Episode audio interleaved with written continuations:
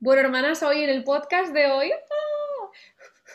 es que tenemos a Paula, de Sensible No Débil, y he de decir, algunas puede que ya la conozcáis porque habéis hecho a lo mejor cartas natales con ellas o las habéis visto en clases, porque es que Paula es ex alumna, es alumna de Asunción, em, sigue estando en alguna formación y probablemente la habéis visto en Instagram, pero bienvenida Muchas gracias. ¡Ah!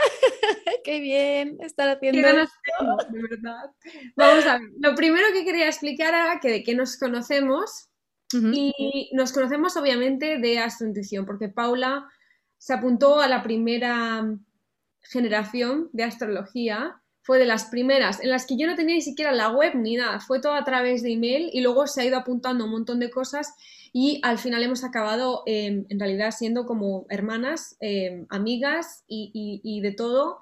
Así que quería traeros el perfil de Paula porque creo que os va a, a inspirar muchísimo en el tema que vamos a tratar hoy. Así que no sé si Paula quieres presentarte más y decir qué haces ahora en tu vida eh, y nos más. Sí, sí, bueno, pues eh, como bien has dicho, eh, tengo una cuenta de Instagram, arroba sensible no débil.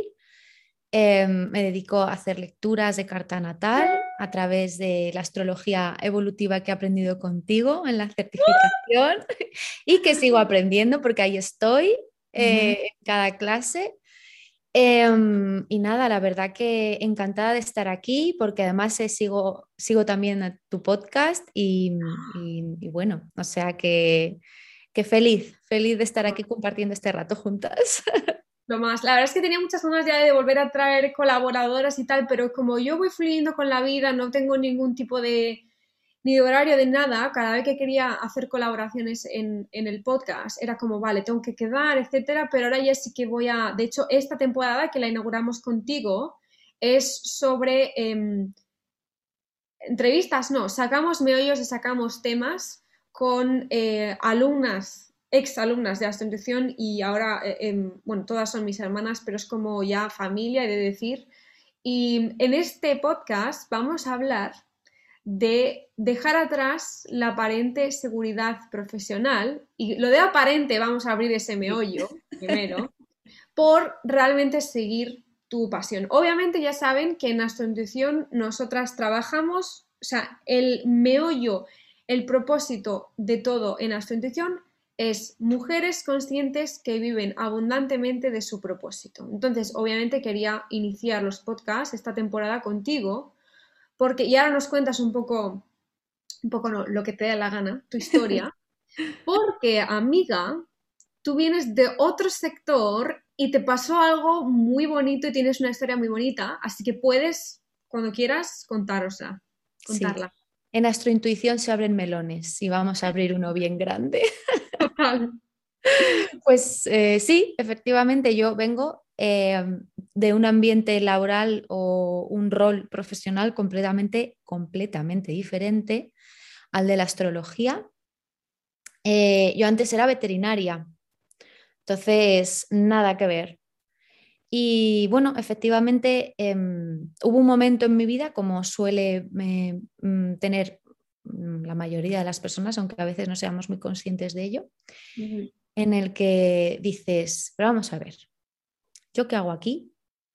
¿Qué estoy haciendo? ¿no? ¿En, en, en qué estoy invirtiendo tantas horas de mi vida? Em, si en realidad no me llena, ¿no? Y esto eh, a mí me costó muchísimo porque, claro, yo me había sacado una carrera, o sea, en realidad veterinaria es como mi segunda carrera. O sea, yo antes me saqué biología, pero porque en su momento no pude por la nota de selectividad meterme a estudiar veterinaria, pero bueno, cuando terminé la carrera de biología dije, por mis santos ovarios, que yo me saco esto, que es lo que quería, ¿no?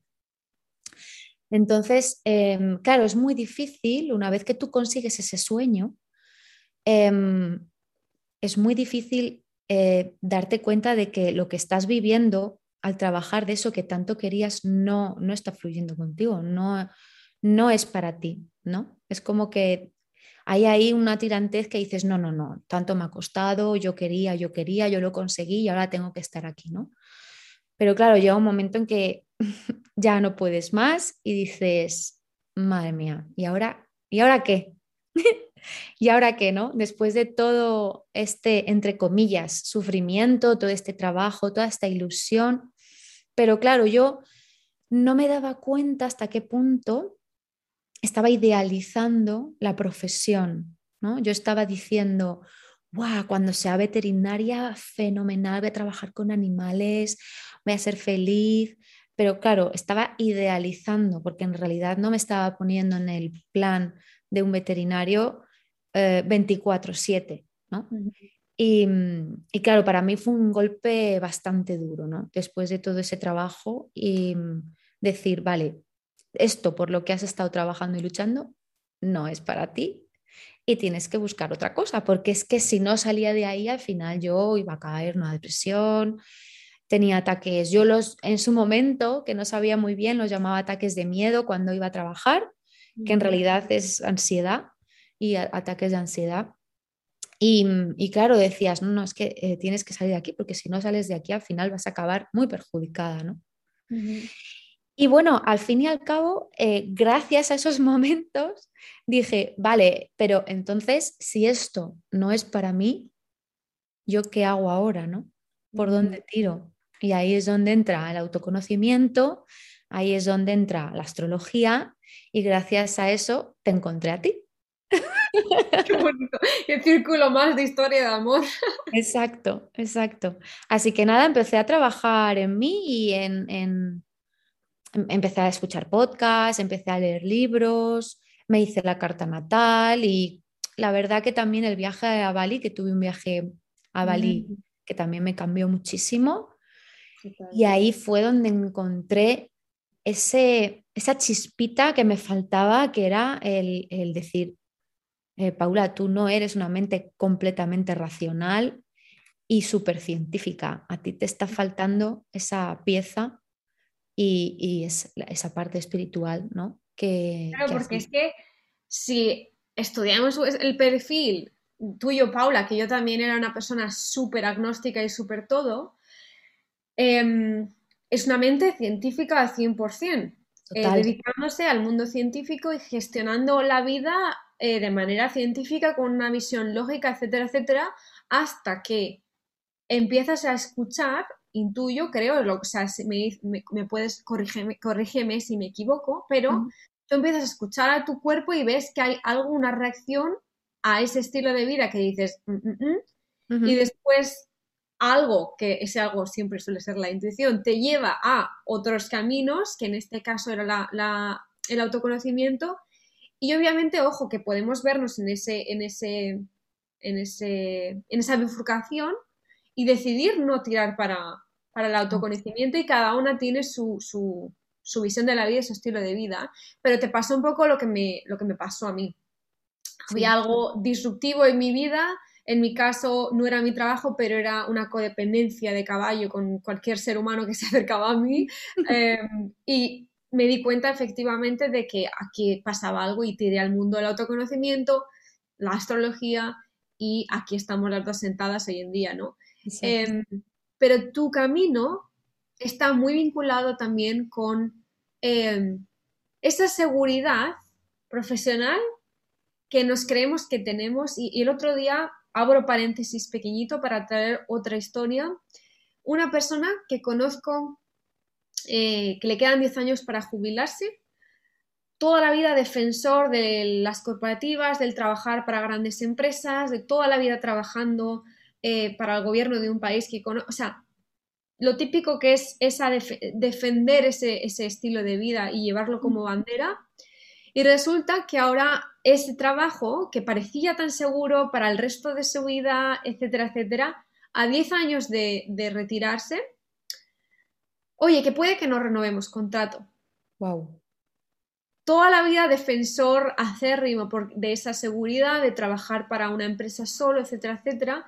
Y obviamente, eso es algo que nos puede pasar. Obviamente tú, Paula, eres muy joven, todas somos jóvenes, incluso los que tienen 80 años, pero me refiero que te puede pasar en cualquier punto eh, de la vida. Pero tú escuchaste en ese momento a tu reacción. O sea, abriste un meollo de decir, oye, pues parece ser que, que, hay algo mucho más allá o que está pasando algo porque yo me siento así, ¿no? Entonces yo quiero preguntarte, cuando tú llegaste a ese punto de que sabes, no voy a decir que sabes que algo está mal, pero hay algo que no está en, en el sitio en el que yo quiero que esté, básicamente. En ese punto, porque además yo creo que te conozco y estábamos hablando cuando tú estabas en el proceso de dejar tu trabajo o lo acababas de dejar, ¿puede ser? Em, no, no entiendo a qué te refieres. me encanta porque te has quedado con la cara de, espera, ¿qué está diciendo? Lo que no me acuerdo de si yo ya te conocí cuando ya habías dejado tu trabajo. Sí, ya había dejado mi trabajo.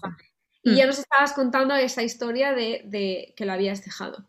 Pues, ¿qué pasó por tu cabeza, por tu cuerpo, por lo que como lo quieras llamar, cuando tú dijiste, vale, voy a dejar mi seguridad profesional? A ver, lo primero em, me costó, me costó mucho el decir, Paula, tienes que dejar esto. O sea, tienes que soltarlo, porque para mí fue soltar totalmente, ¿no? Estaba ahí aferrada con uñas y dientes. Lo que pasa es que em, la vida me lo puso bastante fácil, entre comillas, ¿vale? Una vez que yo ya entendí que tenía que soltarlo, la vida me lo puso más fácil porque la situación en la empresa no iba muy bien. Mm. Entonces, claro, si tú estás mal en tu trabajo, pero además tu empresa va estupendamente y no hay ningún problema, todo parece que va bien, pues entiendo que, claro, es un poco más difícil, ¿no? Pero si encima la vida te está diciendo, te está como empujando, ¿no? Te está diciendo, oye, que esto no, que esto no va bien, que, la empresa puede cerrar, que tal, que cual, pues es como un empujoncito, ¿no? Más. Entonces, a ver, es verdad que yo tuve mucho miedo, mucho miedo, porque yo decía, joder, es que muchas veces yo creo que, no sé si te ha pasado, pero decimos, ¿quién soy yo? ¿Quién es Paula? Y automáticamente la manera que tenemos de definirnos es a través de nuestra profesión. Totalmente. Paula, veterinaria, mm, treinta y pico años, soltera. Y vive en tal. Claro, y vivo en tal y, hago tal cosa, pero esa no soy yo. Eso es lo que hago, pero esa no soy yo. Es claro, es como que nos aferramos a una identidad profesional. Sí. Y claro, perder esa parte de ti es muy duro. Entonces, claro, te quedas ahí como diciendo, vale, ¿y entonces ahora qué? ¿No? En mi caso, pues fue a través de la eh, espiritualidad y el autoconocimiento, pero claro, lo primero que sentí fue miedo, porque decía, ¿yo a dónde voy? ¿Y yo qué coño hago con mi vida? ¿No? Pues es muy curioso, ya te digo, y, y el universo me estaba empujando, me estaba empujando, pero entonces ya tomé la decisión porque dije, vamos a ver, estoy en una situación ahora mismo personal en la que Em, tengo mis ahorros y puedo permitirme un tiempo, una temporada a base de pues eh, tirar de este dinero que he ido em, reservando por si acaso y qué mejor momento, ¿no? De ese por si acaso es ahora. y entonces dije, mm", porque en ese momento además también estaba, me había metido en otra escuela de marketing porque esa reinvención que quería hacer con mi vida profesional iba un poco de la mano de em, ser nómada digital, eh, eh, tener un emprendimiento a través de las redes, a través de, ¿no? Em, ese, punto de vista quizá más futurista, más de, que hombre, es un poco futurista, pero en realidad es el día a día de, de, hoy, ¿no? De ver un poco más allá y decir, vale, esto ya se me queda corto, quiero ir un poco más allá. Entonces estaba metida en esa escuela, yo decía, es que en mi trabajo se me está quitando la energía para yo poder enfocarme en esta, en esta nueva aventura y en este nuevo futuro que quiero crear para mí. Total. Y entonces decidí que era el momento de apostar por mí y, decir, no, no puedo seguir compaginando estas dos cosas, tengo que lanzarme a la piscina. Y aún con miedo, pero sí, aquí es verdad que sopesé muy bien mis opciones. Es decir, yo creo que cuando estás pensándote abandonar un trabajo y esa, entre comillas, seguridad, em, sí que es importante que valores bien. O sea, yo no recomiendo que, sea de la noche a la mañana, sino que sea algo que realmente sientes, pero que también tengas un plan de acción, ¿no? Porque si no, el resultado puede acabar peor de lo que, de lo que pensabas, ¿no? Entonces yo por mi situación personal me lo podía permitir. Dije, venga, pues adelante. Y qué casualidad, entre comillas, casualidad, que mi último, o sea, eh, la última semana que yo estuve en la empresa, además que me acuerdo de hacer una fiesta con mis amigos, mis compañeros, y hablamos del COVID. Madre mía. Dos semanas después, cuarentena. O sea, fue como, sí, era el momento, sin duda, para decir bye bye, que yo empiezo mi camino por otro lado, ¿no? Bueno, ya nos han probablemente nos han bloqueado ya el podcast por haber dicho solo esa palabra. por decir la palabra prohibida. No, no, no, no pasa nada. Porque es el pan de cada día en esto, ¿no? Pero, pero bueno, si no ha llegado a nadie este podcast, ya sabemos por qué. No, no, está bien, es lo que hay. No estás diciendo nada más que lo que pasa. No, no hemos dicho nada. Así que Spotify o quien sea, mm, por favor, respeto.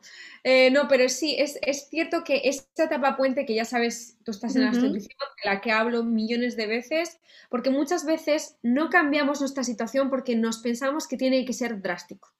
Nos pensamos que el resultado está mañana, en el momento en el que tal, o el de si no lo hago ya, no lo voy a hacer.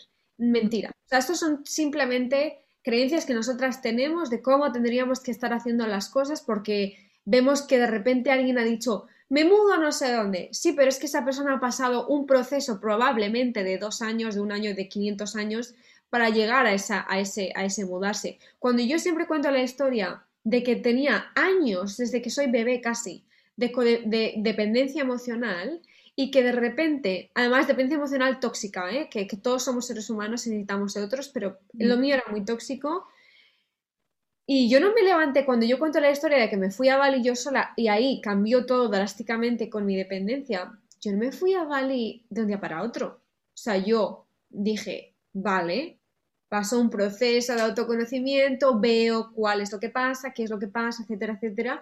Y luego yo ya tomé esa decisión porque la sentía y lo quería hacer. Quería ponerme en ese fuego de, vale, quiero ir a Bali en estos momentos, nadie puede venir conmigo, vamos a ver qué pasa, ¿no? Entonces, es, son esos procesos.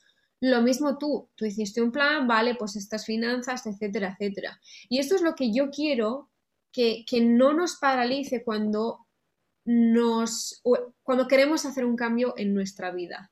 Porque nos pensamos que todo tiene que ser drástico por, por la eh, cultura de Amazon en la que vivimos. Estamos en Netflix y de una escena a la otra esa persona, siete años después, 500 hijos, una casa, etcétera. Eso no ocurre, ¿no? Eh, y todo eso nos limita. Porque, ¿Por qué? Porque nos ponemos en, la fase miedo, o sea, en, no en la fase miedo, todas tenemos miedo en todos los momentos de nuestra vida, pero nos ponemos en el foco, ponemos el foco en el miedo en vez de, tranquila, vamos a crear un plan, pedimos ayuda si lo necesitamos y ahí es cuando ya se, eh, se desatará ese cambio, ¿no?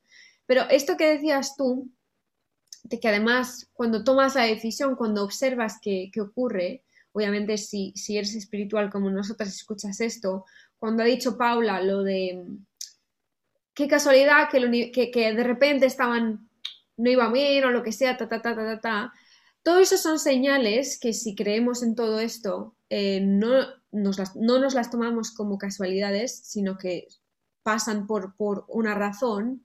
Y obviamente esto no implica que a todas nosotras nos va a pasar eso, es decir, tomamos la decisión y de repente todo se, hace perfectamente y maravilloso, porque puede que sí, y puede que en ciertos aspectos siempre ocurran esas, esas pistas del universo y esas eh, sincronicidades, pero hay momentos en la vida em, que va a haber piedras incluso cuando tomamos una decisión que es buenísima para nosotras. Y esto es así. Entonces, este punto me parece em, lo más. Y también iba a preguntarte que qué pasa cuando de repente em, tu mundo profesional, el que tienes ahora, es completamente diferente, supongo, o al principio, completamente diferente a tu entorno? Buah. Qué gran pregunta. Porque hay muchísima gente, y ya no solo el entorno social, porque obviamente te puedes imaginar tú, eh, la espiritualidad y todas las herramientas espirituales o conscientes o, esto ya lo sabemos, es el gran tema de toda la vida, eh, de ciencia versus espiritualidad. Ya no solo eso, que es eh, el aspecto social, que bueno, es genial, la gente puede pensar lo que quiera, etcétera, etcétera, pero ¿cómo llevaste tú eso en el entorno más cercano? Porque claro, hola, eh, soy bióloga y veterinaria. pues mira, soy astróloga, genial. Y me dedico a hacer cartas de, natales, cursos y etcétera. Hola, encantada. ¿Cómo llevas este proceso? Wow, sí, lo sigo llevando. Yo creo que es hasta que nos muramos, hermana. Total, total.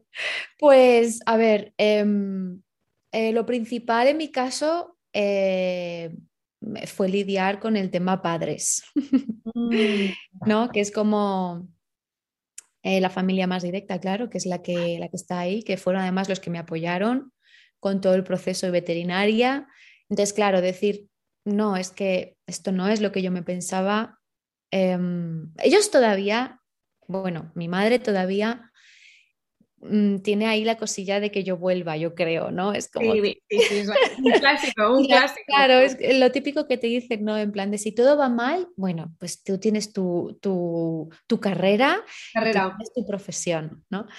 Eh, pero es verdad que, que, claro, es que mm, date cuenta que es romper completamente con el molde tradicional del trabajo fijo, de carrera universitaria, o sea, nada, nada, todo, todo es Ojo. ¿El qué? Y, científica. Y científica. Es lo más respetado en Occidente. Sí, sí, o sea, o sea, un cambio de 180 grados eh, totalmente, pero, pero la verdad que, bueno, he tenido suerte y en ese sentido mis padres siempre eh, me han sabido apoyar, no entender, ¿vale? Porque mm. una cosa es que, te apoyan y, y, te dicen, vale, pues lo que a ti te haga feliz, pero otra cosa es entender, ¿no? Y, mm, a mi padre, por ejemplo, le daba mucho, él, tenía mucho miedo de que me decía, es que estás mucho tiempo con el ordenador en casa. Porque claro, el hecho de no ir a trabajar, no ir a una oficina, ¿no? El no moverte, es que claro, ahora mismo mi casa es mi lugar de trabajo, ¿no? Y además, claro, el tema de la astrología es como, de esto se puede vivir, lo primero que me dijo mi madre, pero no estafarás a la gente, ¿no? Total, un clásico, un clásico. Claro, ¿no? Tantos prejuicios que hay, eh, pues de tantos años, ¿no? Em, y, bueno, eh, también el, saber explicar y el, y el, lidiar con el tema de, de que te juzguen, ¿no? Porque, claro, mm, tú sales de tener tu empleo que está socialmente bien visto a otro empleo, como tú dices, completamente diferente, otro rol que no es que esté mal visto, es que es muy tabú en la sociedad, muy desconocido y, y, además mezclado con todo este tema del emprendimiento digital, ¿no? que es también muy poco entendido por la mayor parte de la sociedad, cada vez más, obvio, pero claro, en la gente joven sí, pero en la gente más mayor pues todavía no se entiende bien, ¿no? Y entonces pues em, digo que sigo lidiando porque hay muchos familiares que no saben realmente qué es lo que hago porque eh, es como, sí, bueno, tiene ahí sus cosas, ¿no? Hace sus, cosas con, con la astrología, pero no entienden muy bien qué es esto del emprendimiento digital y el de crear em, pues este, este, estilo de vida, ¿no? Entonces, y también con los amigos, o sea, porque es como muy raro, al principio me acuerdo que me daba hasta miedo, ¿no? Para eh, explicar y, que, y sentirme juzgada eh, ¿no? Porque eso también está muy presente en esto de la reinvención profesional, el, pensar en el qué dirán Total. ¿no? De, que también te puede llegar a paralizar, em, pero es como, como sentir eso, ¿no? De que la gente ya va a cambiar la, la opinión que tiene de ti porque esta chica se ha vuelto loca o no sabe lo que quiere o fíjate lo que está haciendo ahora que no tiene nada que ver, ¿no?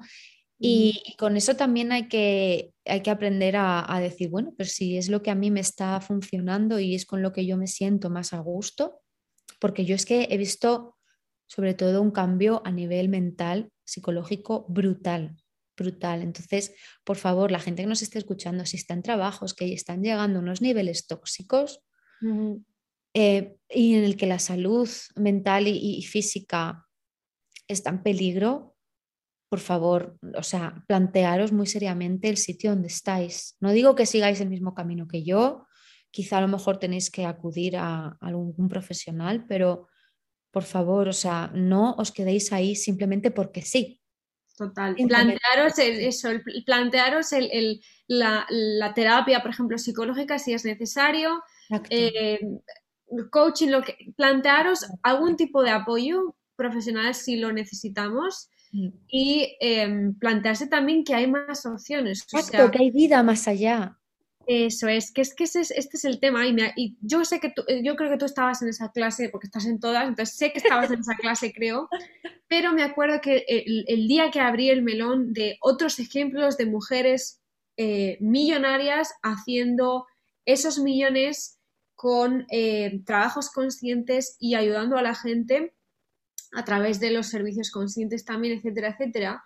Y cuando yo traje ese tipo de ejemplos, que algunas de ellas son mis amigas, la gente se quedó flipando de que exista ese perfil, que exista otras opciones de vivir y que esas mujeres es que se dedicaban a, profesiones como la tuya o yo en mi caso estudié em, educación primaria, etcétera, etcétera. O sea, cuatro años de universidad, llegué a las prácticas, y dije, yo no puedo participar en este sistema y yo no lo puedo cambiar por mí misma.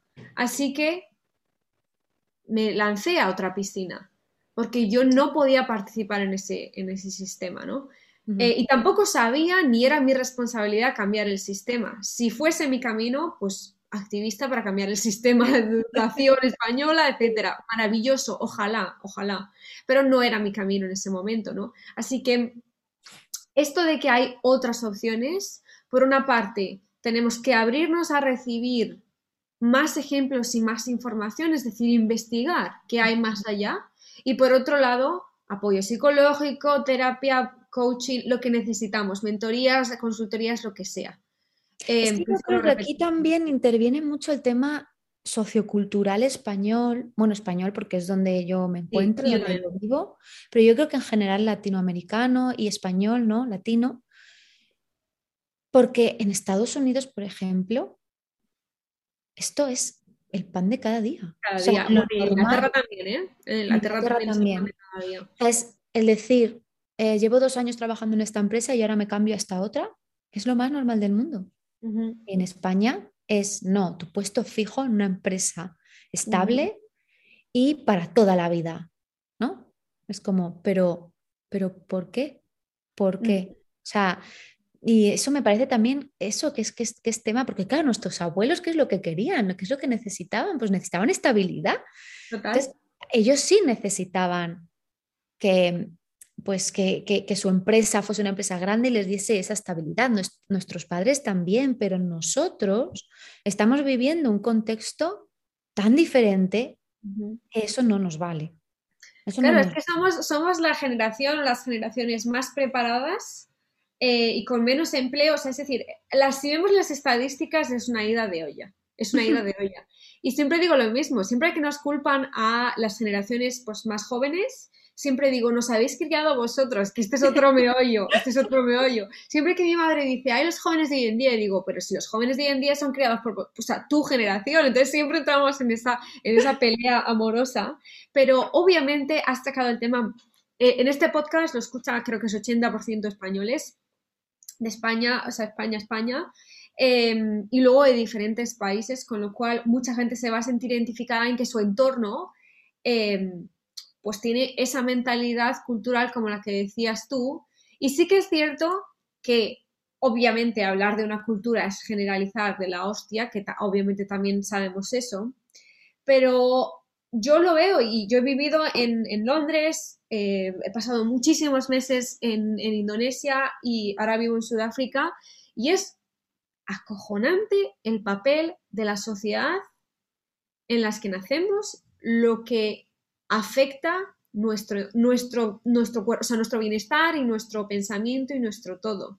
Por eso me encanta cuando em, yo voy a terapia, por ejemplo, psicológica y la persona que hace esa terapia también es como que es holístico, ¿no? Es como que mira todos los, 360 em, grados y creo que es vital entender también la sociedad y el entorno en el que vivimos e identificar bien qué viene de Paquito, qué viene de Manolito y qué viene de mí. ¿Sabes? Em, y obviamente cuando tú estás tomándote esa decisión para decir, vale, voy a dejar ir esta aparente seguridad profesional para hacer lo contrario, ¿sabes? La bruja, uh, todo el rato se cree la gente que eres, ¿no? Que ahora quiero hablar de eso también porque obviamente en Astuntición la muchísima gente que nos sigue eh, quiere dedicarse al sector consciente y por fin siente que hay un espacio que le dice que no está loca y que puede ayudar a la gente y que, etcétera, ¿no? Que hay un mundo más allá de lo que nos dicen, ¿no? Y mm, además, tu visión, además de la, de la astrología, es eh, igual o muy parecida a, a, la mía, que si quieres hablamos de esto ahora porque es tu cambio profesional también.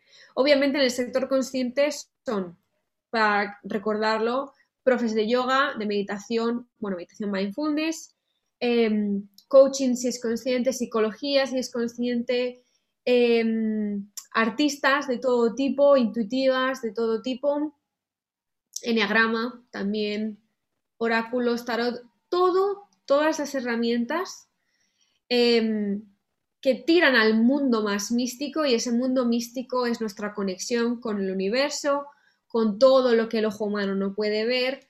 Todo esto es el sector consciente.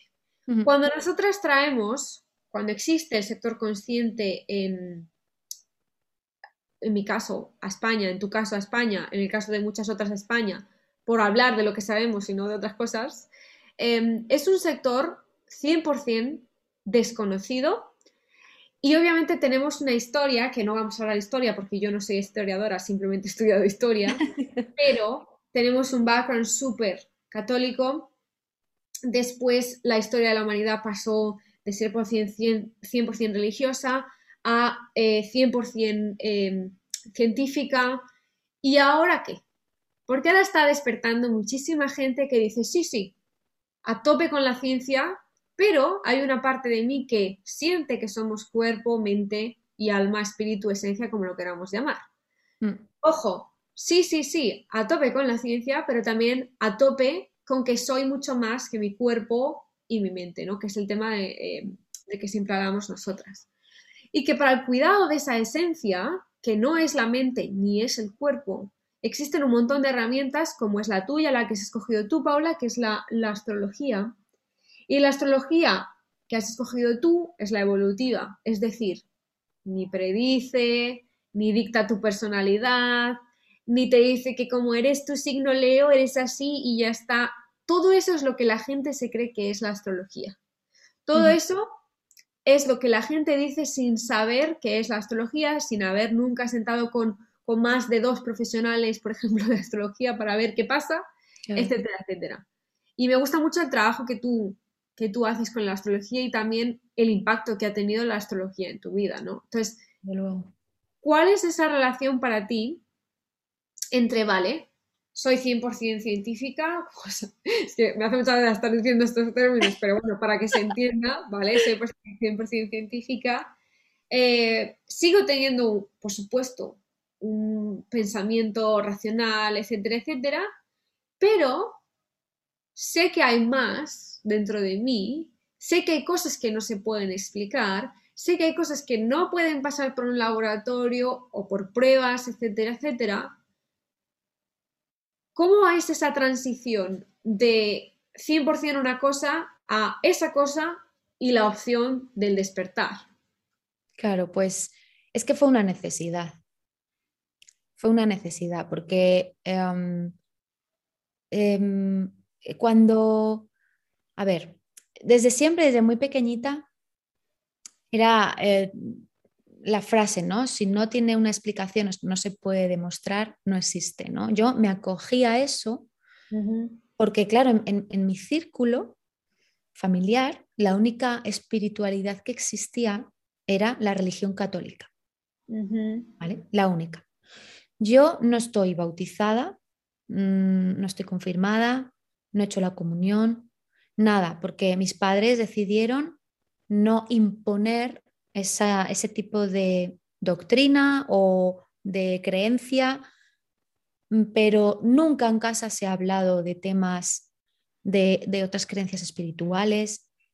O sea, em, era simplemente lo que yo conocía, la religión católica. Entonces, claro, yo entendí, hice una asociación que se mantuvo durante mucho tiempo, ¿no? Era, si yo no me, siento unida a este tipo de creencia espiritual que es la religión católica, entonces no soy espiritual. Y no creo en nada, por tanto. Y no, creo en nada. Me pasó lo mismo. Exacto, no creo en nada. Entonces, bueno, pues una va haciendo su vida, va creciendo pues con este tipo de cosas y se va agarrando a lo que puede, ¿no? En mi caso, pues al tema científico, Em, mm, y además es que eh, fielmente, o sea, mm, realmente em, con, mucho escepticismo a todo este tipo de, de, mundo consciente en el que ahora estoy metida ¿no? y en el que disfruto tanto.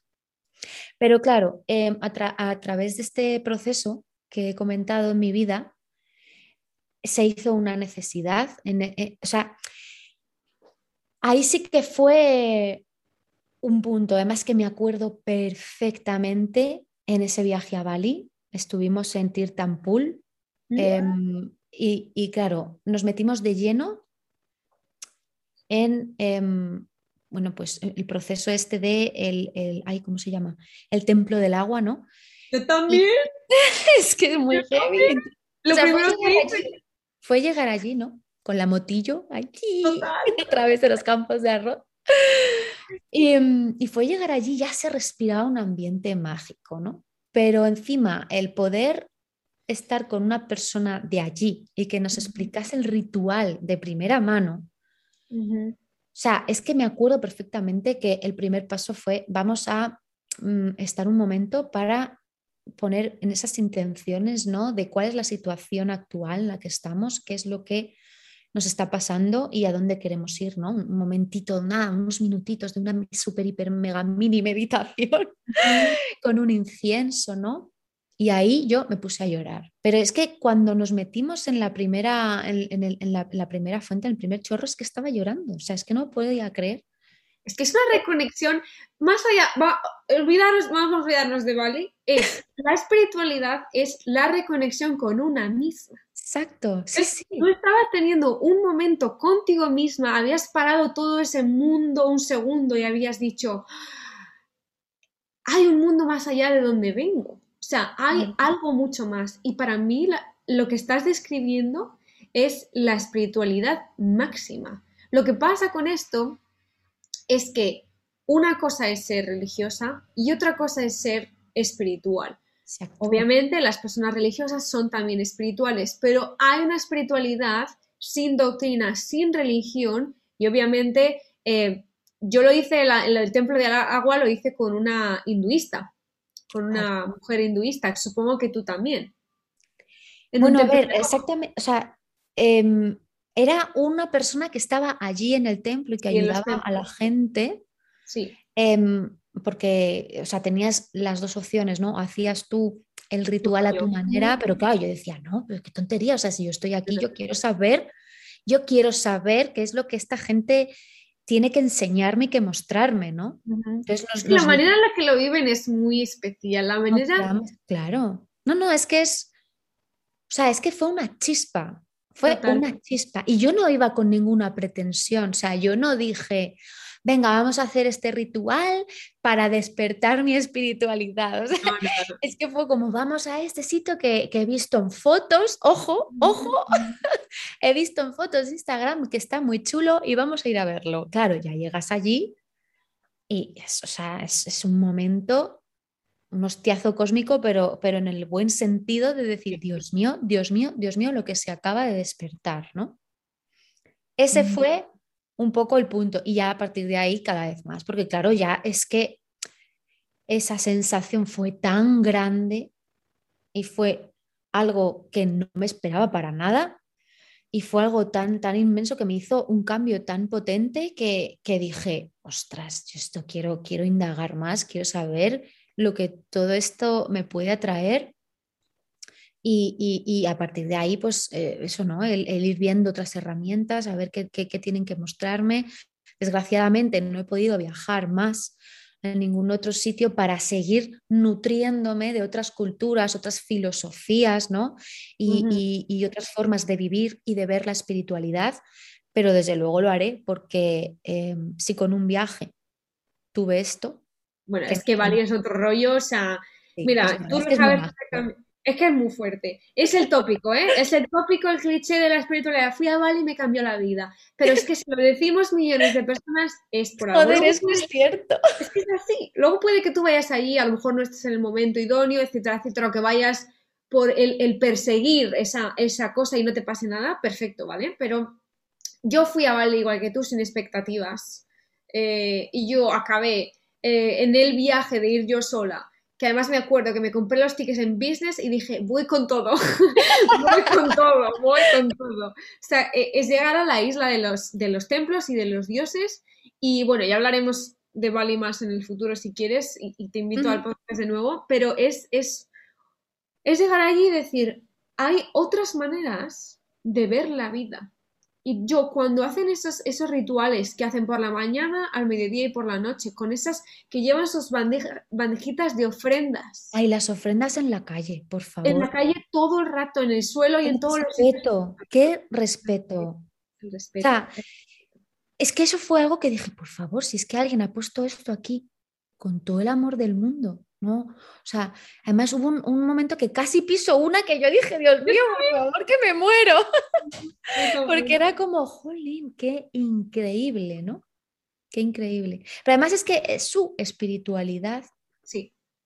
empodera, quiero decir, no hay ah. doctrina al uso, obviamente, en la isla, ¿eh? No sabemos cómo. Yo no lo sé cómo. Yo he ido a la India y sé que hay más aspectos de otro. Pero eso ya es la cultura o, otra cosa. Pero lo que es. Lo que yo. La devoción que hemos visto nosotras en, en, Bali es completamente el poder está en la persona. O sea, jamás haría nada en nombre de ningún dios. Eh, y yo además me encanta porque yo también me senté con muchísimos locales, he ido eh, a muchísimos templos y de todo. Y, la manera en la que te explican el cómo viven su espiritualidad en la isla, no sé ni siquiera en el país entero de, Indonesia, sino en la isla de Bali, yo dije, es exactamente mi visión de la espiritualidad. Sí, sí, encaja. Es como esa piececita que faltaba. Sí. Yo lo viví así. Yo también. Yo lo viví totalmente así. Era, es la pieza que me encajaba para tener, eh, en, sentir o, percibir cuerpo, em, mente y alma. Porque es como que esa parte estaba bloqueada, ¿no? Estaba como que no existía. No, no, existe. Existe y la abrazo. Totalmente, pero es que, y también que estábamos hablando ese de de que vienes del mundo científico y que toda la vida vas a ser científica porque es lo que eres en esa parte de ti, pero esa mm, el paso de cuerpo y mente, porque yo me acuerdo de que yo era joven y decía, yo solo creo en mí, solo soy yo y cuando me muera ya está y me da igual y ta, ta, ta, y solo yo, yo, yo, yo.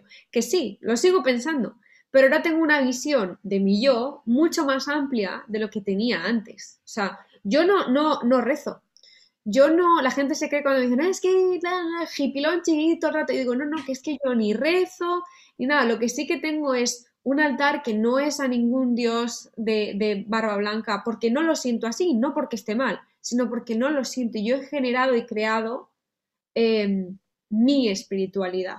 Por mm. eso no soy religiosa, sino que soy, me considero que llevo una vida espiritual, ¿no? Mm. Em, y no vivo en un templo en el Himalaya de momento, de momento, no lo descarto. tiempo. Pero es un poco, es un poco eso. Y luego, por ejemplo, eh, en esa transición tenemos que entender, eh, y ya es el tema final meollo, que cuando pasamos de, de, un lado del puente al otro lado del puente, en el que ya estás integrando, ¿vale? Pues la visión de lo que yo era antes, me quedo con un poquito de lo de antes, me quedo con, con esto que soy ahora, nosotras hemos transformado, nos hemos cambiado. Total. Pero puede que el entorno no. Mm. Total. Y puede que, bueno, pues yo, tú, quien sea, nosotras ahora somos, hemos conectado con nuestra espiritualidad, a.k.a., o sea, aquí nosotras mismas y con esa esencia. ¿Vale? Nuestra tendencia, podemos tener dos tendencias, escondernos y no nutrir esa parte y no, no hacer nada con ella y vivirla nosotras para nosotras. Puede también que haya otra gente que diga, sienta la necesidad de compartir esa espiritualidad y, esas herramientas y, esa, y ese todo, y otra persona que está en otro proceso diferente, pues puede que tire pues, a, imponer o a enfadarse con quien no es, porque está, cada una vivimos nuestra vida a nuestra manera, ¿no? Em, y creo que el aceptar, que es un tema con el que hemos hablado antes de empezar el podcast, em, el aceptar que nuestra vida es nuestra, nuestra vida es nuestra, y que si nuestras intenciones siempre son hacer el bien, no solo al resto, sino también a nosotras mismas, cada decisión que tomemos nos va a empoderar, está clarísimo. El tema es que hay, es un proceso de quizás dejar ir a unos, dejar entrar a otros en nuestra vida y es el tema con el que quiero terminar contigo, porque claro, ¿qué ha supuesto para ti el encontrar una comunidad, tribu, como lo queramos llamar, grupo del alma, que están en tu mismo punto desde diferentes hechos y backgrounds y de todo, pero que están en ese mismo punto? ¿Qué ha supuesto eso para ti en tu vida? Jo, te hago unas preguntas de 80 kilómetros, tía. empiezo aquí, me voy a otro sitio, luego te hago una pregunta. no, pero vamos, está muy bien traída porque, vamos, es que para mí la tribu ha supuesto todo. Todo. O sea, el por fin encontrar em, esas personas, esas almas, ¿no? Que como tú bien dices, están en un proceso parecido al tuyo, aunque no sea el mismo, pero es que al fin y al cabo somos sociales, Jolín. Tío, es que es así. Y, lo necesitamos, o sea, es em, impepinable, o sea, necesitamos poder sentirnos parte de una comunidad o eh, de un grupo de personas que que, sientan algo similar a lo que tú estás sintiendo o el, proceso por el que estás pasando. O sea, es, que es fundamental, ¿no? Entonces, em, sentirte apoyada, sentir que a lo mejor incluso te pueden dar una perspectiva de la que tú no estabas viendo, ¿no? Porque claro, cuando nosotros tenemos problemas, pues nos metemos ahí en nuestro dolorcito y a veces nos falta pues un poquito de visión, ¿no? Entonces, claro, que otra persona desde fuera te diga, vale, estas son tus opciones, tú decides, pero que sepas que existen estos caminos, que a lo mejor tú no habías caído, ¿no? Y, te ayudan a, a salir, a seguir adelante, con las que puedes compartir sin sentir, ¿no? Que te están juzgando.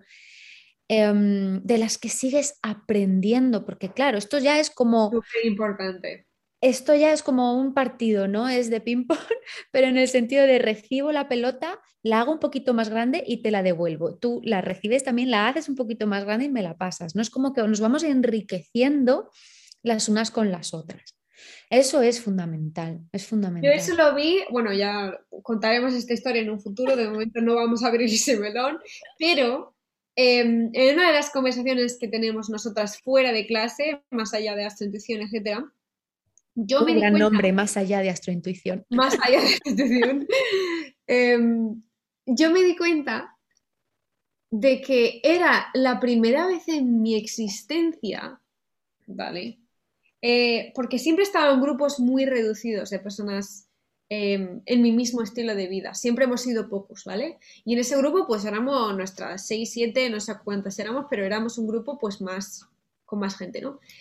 Y me di cuenta de que todas las opciones, de que alguien viene con una situación, que en mi caso era yo, alguien viene con una situación y el feedback por primera vez en mi vida era completamente diferente, todos de personas conscientes, despiertas eh, y con un estilo de vida parecido al mío y creencias, pero las opciones eran tan diferentes y todas tan correctas, tan todas las opciones anteriores son correctas. Yo eso yo dije, hostia, madre mía de mi vida.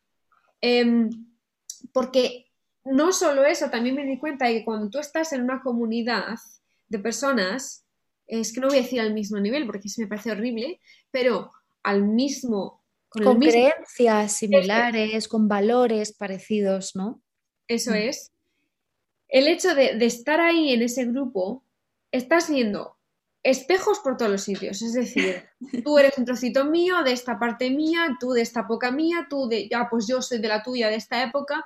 Y es una observación sana y maravillosa de lo que son las relaciones em, humanas y desde un punto que lo ves tú misma, que no nadie, te dice, pues mira, esto con esto y esta unión, es una unión de puntos que tú haces tú, tú misma, contigo misma. Y a mí eso me ha pasado muy pocas veces o, nunca. ¿Por qué?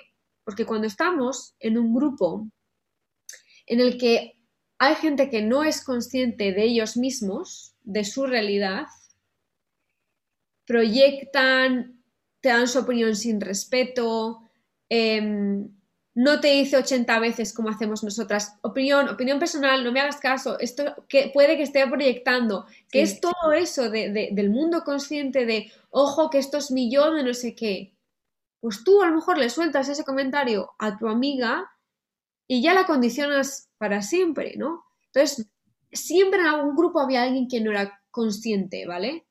Y cuando hicimos esa, esa llamada que hicimos nosotras, yo dije, es que nadie me ha plantado una semilla de miedo, nadie me ha plantado un juicio, nadie me ha plantado nada. Siempre me habéis devuelto y nos hemos devuelto el poder la una a la otra. Y eso, porque siempre me dicen, ¿pero qué es eso de una comunidad consciente, de amigas conscientes o de una tribu o lo que sea? Pues es eso. Claro. Es sentirse libre en un grupo. Sí, a, ver, es lo típico, ¿no? De que no te das cuenta hasta que no lo vives. Yo es verdad que he tenido mucha suerte porque en mi, amistad, en mi grupo de amistades más cercano, eh, mm, jamás me he sentido juzgada. Han sido más mis miedos. O sea, mi, ¿no? mi movida mental, lo que yo pienso que van a pensar cuando les diga que lo que realmente ha ocurrido, es al revés. Pero el núcleo muy cercano, muy cercano, muy cercano, ¿no? Eh, más allá de ahí, pues bueno, mm, de todo. Pero es verdad que hasta que no te metes, o, no, no, es que no te metas, hasta que no vives, no experimentas esa unión em, entre eh, las personas que son 100% afines contigo, con, lo que decíamos, ¿no? con esos valores, esas creencias y esa, y esa visión de vida, no te das cuenta de, la importancia que tiene, porque claro, es que no lo has experimentado, entonces no, no lo puedes entender. Pero cuando... Lo diferentes que somos, el respeto a la diferencia, que eso es acojonante. Exacto, ¿no? Con lo que hablábamos también de, me encanta que en este grupo se pueda hablar de lo que cada una da importancia sin que la otra intente imponer su opinión o, eso, ¿no? O juzgar em, un proceso que está llevando de una forma diferente a la mía, ¿no? Sino que todo se eh, respeta y, con todo se, crece. O sea, que es que es, increíble, desde luego. Además, esa es la definición, porque el concepto de, de cosa consciente tribu, negocio, amistad, lo, como lo queramos llamar, relación de pareja, relación de familia consciente, creo que esta es la, la descripción, obviamente, por encima de lo que es esa palabra de ser consciente. Es, soy consciente de que tengo miedos, mis cosas, mi, mi, mi, mi, mi, mi, mi, y que cuando yo hablo y lo pongo en el mundo, tengo que ser consciente de mi lado y del lado que lo va a recibir, por ejemplo. Em, y creo que es un resumen de que cuando decimos consciente, también eso es ser espiritual. Es decir, ser espiritual también es estar conectado con una misma, que es el ser consciente de una misma, y el ser espiritual con la otra persona es estar conectado con la otra persona y ser consciente de que hay veces que vamos a soltar un juicio, entonces nos lo callamos, lo transformamos en un ojo, mi opinión, y no sé qué, no sé cuántas, y ya. Es, es otra manera de vivir la vida de la que yo personalmente estoy muy agradecida porque yo no estaría aquí hablando contigo eh, ni en este mundo si yo no hubiese abierto este melón. Es que muchas veces la gente se cree que espiritualidad es eh, yo qué sé, danzar desnudas en una hoguera, que ojalá llegue el día. No, te preocupes, amiga, no te preocupes que allá vamos. Pero, mira, el otro día hablando con una amiga, me decía, es que yo me encuentro feliz cuando estoy en el campo escuchando mis pasos, es como que, se, que me olvido de todo, ¿no? Eso, es espiritualidad. Es espiritualidad. Eso es estar en conexión contigo con la naturaleza y con el todo. Una cosa tan sencilla como esa es espiritualidad. es, em, no hay que tener tanto avalorio ni hacerlo todo tan complicado, ¿no? Es ir a lo sencillo, al día a día y, a, meter esas pequeñas cositas con las que tú te sientes en paz y sientes que tienes esa conexión. Total. Y por supuesto va a haber gente que eh, eh, le explicas esto y por puro desconocimiento, porque no la he vivido, a ah, la hierbas, ah, no sé qué, por reíros. Reí, o sea, o reís de, eso es, soy una hierbas. Venga, chao. Y ya está, porque es que va a llegar a un punto en el que, ay, sí, esta, ya está esta con el, voy a abrazar al árbol, por ejemplo, ¿no? Pues sí, pues sí. ¿Y qué pasa? ¿No? Llega un punto en el que dices, ¿qué hago? Voy a vivir mi vida a la del resto.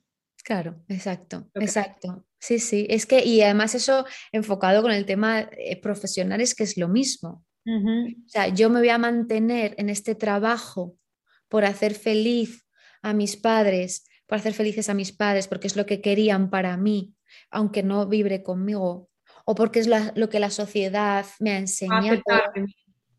O voy a ser fiel a mí, me voy a conectar conmigo y voy a decir, no, esto no es lo que yo quiero. Exacto. Y muchas nos van a preguntar de, oye, pero ¿se puede ser espiritual y no trabajar en el sector consciente? Sí, la mayoría. O sea, el 90% es, eh, ocurre esto. El tema es que luego hay gente que siente un llamado de cierta disciplina o de cierta herramienta y dice, este es mi propósito, allá vamos. Y la utiliza para servir a la humanidad de manera consciente, no destructiva. Pero yo creo que sí, llegará un punto en el, estigma de, que este sector o de, este mundo, em, los estigmas solo se terminan cuando las personas lo viven por ellas mismas, entonces ya paran de juzgar. Y, em, pero es un estigma con el que tenemos que vivir. Em, y va a haber gente que para esas personas siempre seremos estafadoras, va a haber para otra gente que siempre seremos la luz en la oscuridad y, es lo que hay, es lo que hay. Em, es un camino, pues es, un río que es como el camino del héroe, que siempre se dice eh, de la heroína, que es, es lo que hay. Eh, llega un punto en el que tú decides si seguir siendo el pastor como el alquimista hmm. y seguir haciendo lo que ha hecho todo, todo el mundo y ta, ta, ta, ta, ta, o emprender ese viaje sin expectativas y a ver qué pasa, ¿no? claro, aquí em, la clave yo creo que está un poco en en de, o sea, de dónde está saliendo el poder. Es decir, esta persona, este trabajo, esta filosofía, ¿te está quitando el poder o te lo está devolviendo? Eso es. Que es lo que yo viví en la escuela de astrointuición. recuperé, claro, recuperé ese poder que yo había voluntariamente, pero inconscientemente, puesto en los demás. Y si le damos la siguiente vuelta a esto, hermana, no solo la religión o la espiritualidad, la religión nos puede quitar el poder o dárnoslo, sino que cuando estamos y vivimos en el eh, paradigma de la sociedad tradicional de Occidente, la pregunta es, ¿nos está dando el poder o nos lo está quitando? Exacto. Porque siempre está el ojo puesto en lo diferente, que en España lo diferente es la espiritualidad no religiosa. Pero yo voy a Bali. Ah, claro, claro. Y de lo que me hablan los locales es de esto. Ellos no me hablan ni del tiempo, ni del otro, ni. No, no, no, no, no. Ni lo que ha pasado, no sé. No, no, a mí me hablan de esto. Entonces, la pregunta es de si la sociedad tradicional en la que vivimos, que en este caso la mayoría pues puede ser española o docente, como lo queramos llamar, si nos está dando o quitando el poder. Si nos sentimos en poder o no. Y el problema de esto es que puede que nos creamos que todo esto nos empodera y tenemos el poder porque tenemos un cargo de directivo o de lo que sea o lo que sea, cuando en realidad simplemente es una jaula de oro. Exacto. O sea que em, no venimos a dar consejos, simplemente venimos a exponer nuestras experiencias y yo espero que la gente lea, eh, estoy segura de que sí, porque son temas que me habéis pedido, con lo cual sé que esto os va a molar, pero mm, no es haced lo que nosotras hemos hecho, es un aquí tienes otra perspectiva. Coges de aquí lo que te salga del chumino. lo que te sirva. Lo que te sirva. Em, y el resto lo dejas aquí en este podcast y ya está. Claro, claro, o sea que no se, o sea que la gente no se quede con la idea que para cambiar de ámbito profesional tienes que irte a Bali, tienes que hacer una certificación. Cuando vayan ya me lo dirán, pero que todo tienes, lo tienes. Claro, claro, o sea, para, para vivir una reinvención profesional no tienes que, que meterte en el mundo espiritual de lleno, pero sí que es muy importante que te conozcas. Y para conocerte en profundidad tienes que abrir tu mente a todo lo que venga, sea espiritual o no.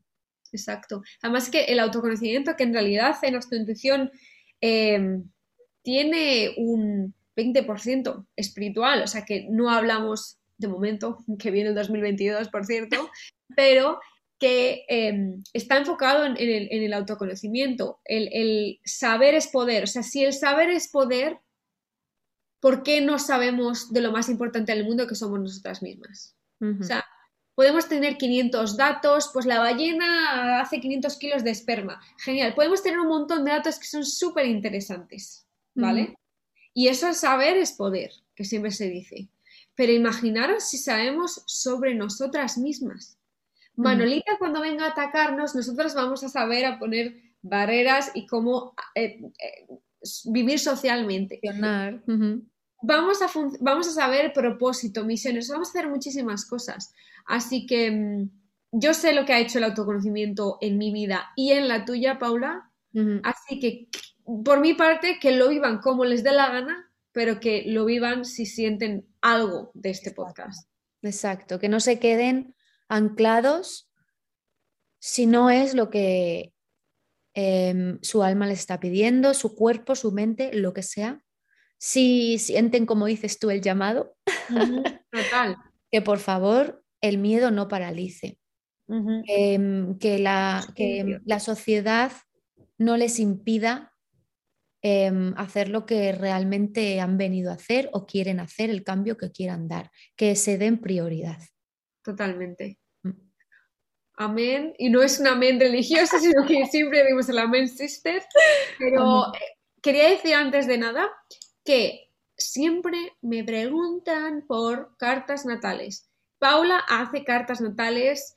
Eh, si os fiáis de mí, se ha formado conmigo, es lo más de lo más, tiene una visión preciosa de la astrología, ha creado su manera de hacer cartas natales, así que creo que ha abierto agenda. Creo que no ha abierto muchas, creo que no tienes muchas plazas, Paula, pero tienes en, que te escriban a sensible, no débil con V, el débil.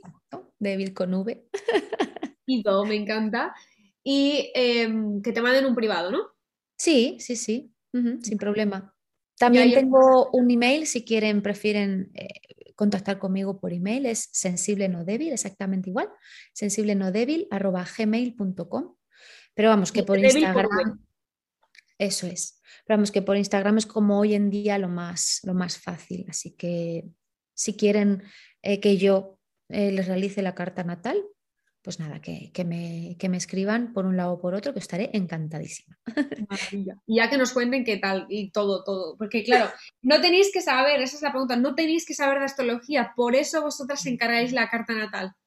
¿Vale? Y no os va a dictar, pues eres solo en esto y por eso eres así y ya está, y no vas a cambiar. No, ni os dicta personalidad, ni os diagnostica eh, psicológicamente, ni nada. Es una carta natal que para mí eh, yo tengo una carta natal hecha de mí misma, de mi carta natal, que son casi 500 páginas, es el libro básicamente de mi vida, y nos hacen plantearnos cosas que lo mismo no vemos en la, en la realidad.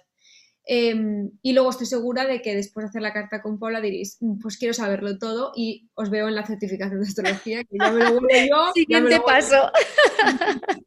y así empezamos todas. exacto. Pues Vale, pues amor, pues ha sido un placer tenerte. Nos vemos quizás en la siguiente temporada, probablemente. Eh, y también tienes un podcast. Tú también tienes un podcast. Sí, también tengo el podcast de Sensible No Débil. Eh, ahí también hablo en uno de los capítulos acerca de la reinvención profesional. Cuento un poquito más en detalle cómo fue mi cambio. Y bueno, pues si os apetece eh, escucharme un poquito más, pues ahí, ahí también me podéis encontrar. Perfecto. Pues un beso a todas, amores que nos escucháis desde vuestras casas, de vuestros coches, desde donde sea. Y nos vemos la semana que viene con otro podcast. Muchas gracias. Bye.